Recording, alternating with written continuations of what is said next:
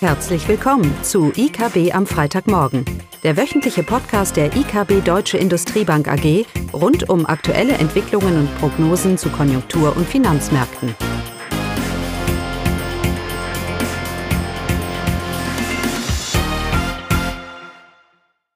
Willkommen zu IKB am Freitagmorgen mit Klaus Bautnecht und mir, Caroline Vogt. Wir hatten zumindest in Düsseldorf eine kurze Woche, von daher diesmal auch nur zwei Themen. Einmal das, äh, ja, das Thema sicherlich der Woche, Geldpolitik ausgewählter Notenbanken und anschließend ein Update zur Automobilindustrie, zu den Absatzmärkten der deutschen Automobilindustrie. Also, los geht's. Los geht's. Ja, fangen wir mit der Geldpolitik an. Weltweit befinden sich doch die meisten Notenbanken, ich will noch nicht sagen Krisenmodus, aber sicherlich im Zinssenkungsmodus. Ähm, ob das Australien, Chile, Indien oder Russland ist, alle haben im Juni die Zinsen gesenkt. Und auch in den Monaten davor war es bis auf Tschechien und Norwegen nur eine Richtung erkennbar. Auch da wurden in Neuseeland und Ost- und in Asien die Zinsen überall bei den Notenbanken gesenkt. Hauptsächlich auch alles von Schwellenländern.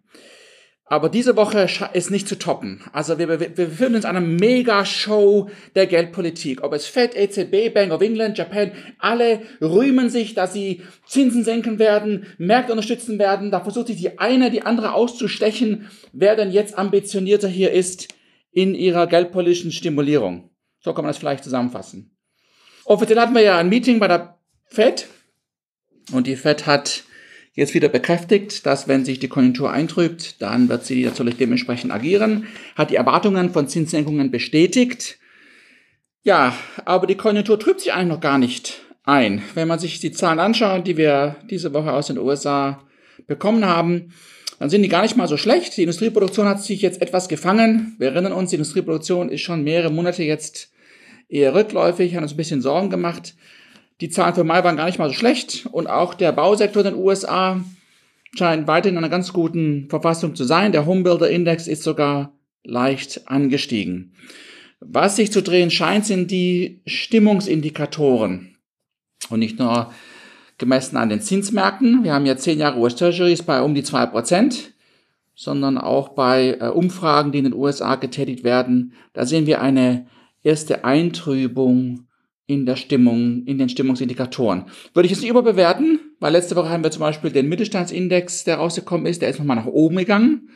Ähm, aber wir sehen so erste Anzeichen, dass sich die Stimmung in den USA etwas eintrübt. Und da natürlich sofort schreitet die Fed zur Tat und verspricht Zinssenkungen, wenn sich denn die Konjunktur weiter so negativ oder überhaupt mal negativ entwickeln sollte. Also überrascht bin ich hier so, bin ich, und die Zinsmärkte reagieren natürlich positiv darauf, dass die Zinsen weiter, weiter sinken.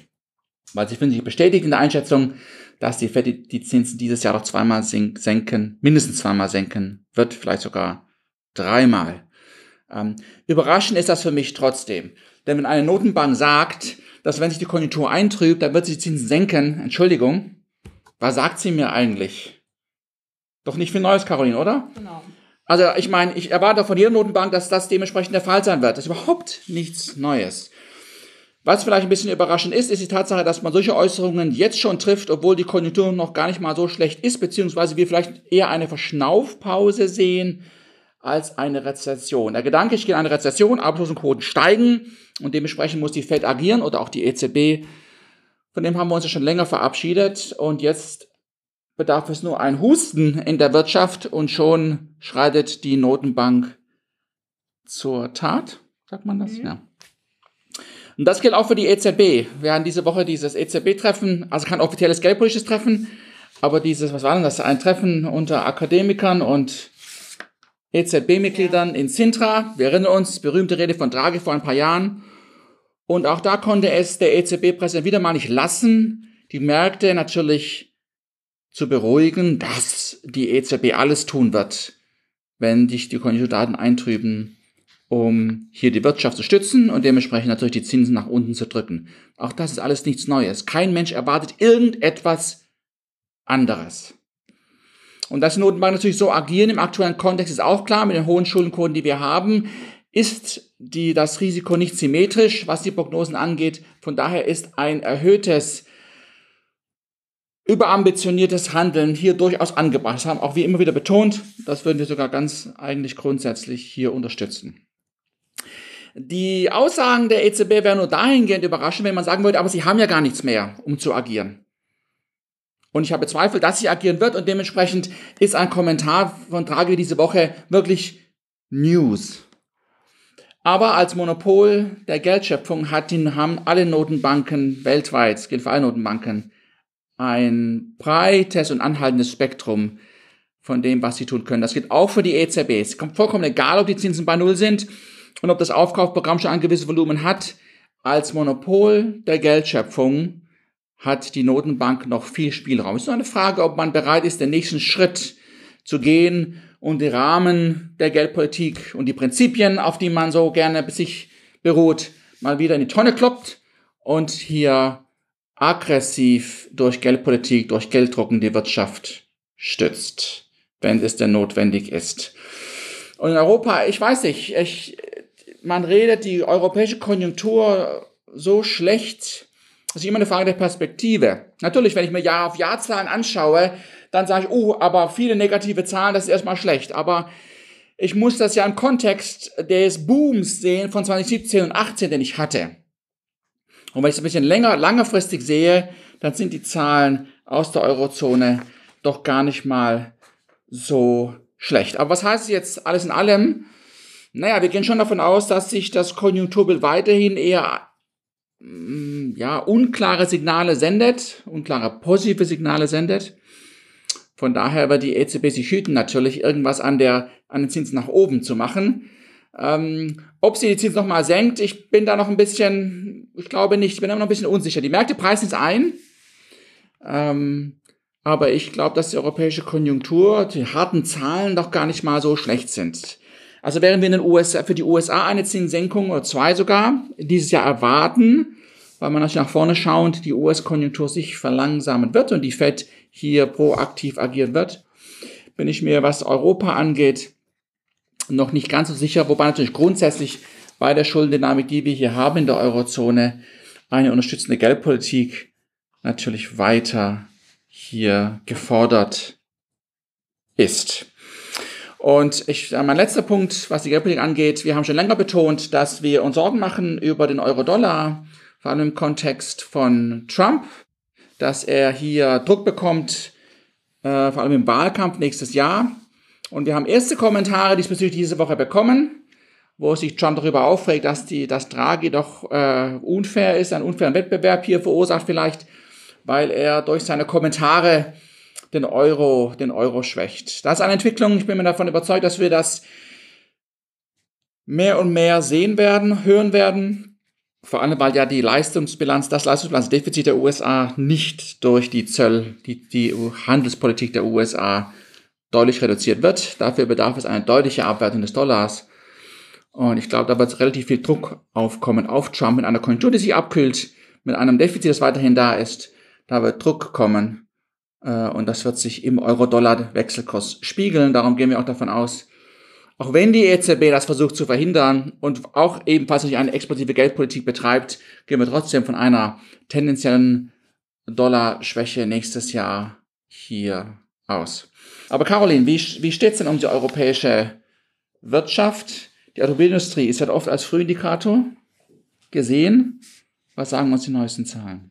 Also im Grunde gar nicht so schlecht, äh, wie das Bild ansonsten immer gezeichnet wird. Auch die Stimmung in der Automobilindustrie ist ja relativ schlecht, aber die Neuzulassungszahlen äh, für die deutschen Absatzmärkte, da betrachten wir dann eben Europa, die USA, China, und als übrige Länder äh, sind Indien, Russland und Brasilien dabei. Das sind so die, die relevanten Absatzmärkte der deutschen Automobilindustrie. Und hier ist es insgesamt so für die, für alle Märkte in Summe, dass die Zahlen für die Monatszahlen 2019, dass die genau auf den Monatszahlen von 2017 liegen, also gar nicht so schlecht und etwas unterhalb von 2018. Also die Werte von 2018 äh, sind schwierig zu erreichen, aber die insgesamt die Neuzulassungszahlen bilden gar nicht einen so schlechten Verlauf wieder. Also man liegt auf der Linie von 2017. Im Vergleich zum, zum letzten Jahr, wie gesagt, äh, Europa jetzt bei den aufgelaufenen Zahlen Januar bis Mai haben wir ein Minus von zwei Prozent, USA auch zwei Prozent. China, das ist sicherlich das, äh, das Sorgenkind der Automobilindustrie aktuell. Da haben wir ein aufgelaufenes Minus von 15,2 Prozent. Das ist natürlich erheblich. Das sollte jetzt aber nicht als Signal gewertet werden, dass wir, äh, dass eine deutliche Konjunkturschwäche in China auszumachen ist. Diese Zahlen der Automobilindustrie, das sind äh, auch Effekte aus den Vorjahren, wo es eben steuerliche Anreize und andere Maßnahmen gab, um den Pkw-Markt in China zu pushen. Und von daher sind das, dieses Minus 15 Prozent ist auch ein Resultat dieser äh, vorangegangenen Maßnahmen. Für die deutsche äh, Automobilindustrie, die Produktionszahlen im Mai waren jetzt auch nicht so schlecht. Die sind jetzt äh, genau auf dem Vorjahresniveau angelangt. Und das könnte man als erstes Zeichen einer Stabilisierung sehen. Äh, die anderen, die Vormonate waren natürlich alle deutlich schlechter. Aber wir sehen jetzt mit den Mai-Zahlen, wie gesagt, die, die erste Stabilisierung die klaren Aufholeffekte, die man ja erwartet hatte im Zuge der WLTP-Umstellung aus dem äh, Sommer-Herbst letzten Jahres, ja, die haben sich leider noch nicht eingestellt und äh, ja, es bleibt abzuwarten, ob man die überhaupt noch sehen wird.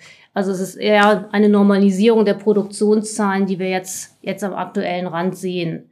Aber eben vom, von den Märkten her, von den Neuzulassungszahlen für die äh, Automobilindustrie sind die Zahlen, wie gesagt, äh, gar nicht so schlecht. Ja, und ich glaube, es, es ist sehr wichtig im Moment, dass wir einfach Perspektive behalten.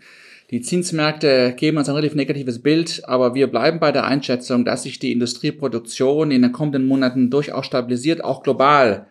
Äh, und dementsprechend ist der Ausblick für die deutsche Realwirtschaft gar nicht mal, gar nicht mal so schlecht. Und ich denke, dass, äh, was du gesagt hast, die Automobilindustrie, dass wir eigentlich auf dem Produktionsniveau von ähm, von den Absatzmärkten Neuzulassungen mhm. auf dem Niveau sind von 2017. Ja. Äh, 17 war das? 17. Mhm. 17.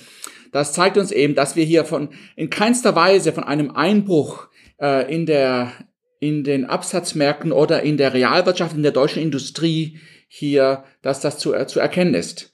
Ähm, und darum gehen wir auch weiter davon aus, auch wenn es manche Branchen gibt, die natürlich ihre Probleme haben, wie der Maschinenbau, ähm, dass wir diese ja, leichte Erholung stabilisieren, dass sich das durchaus festigen wird in den kommenden Monaten. Und dass hier die Panik, die wir auf den Zinsmärkten sehen, mit 10 Jahre Bunds bei minus 0,24, dass wir das aus einer realwirtschaftlichen Sicht nicht teilen.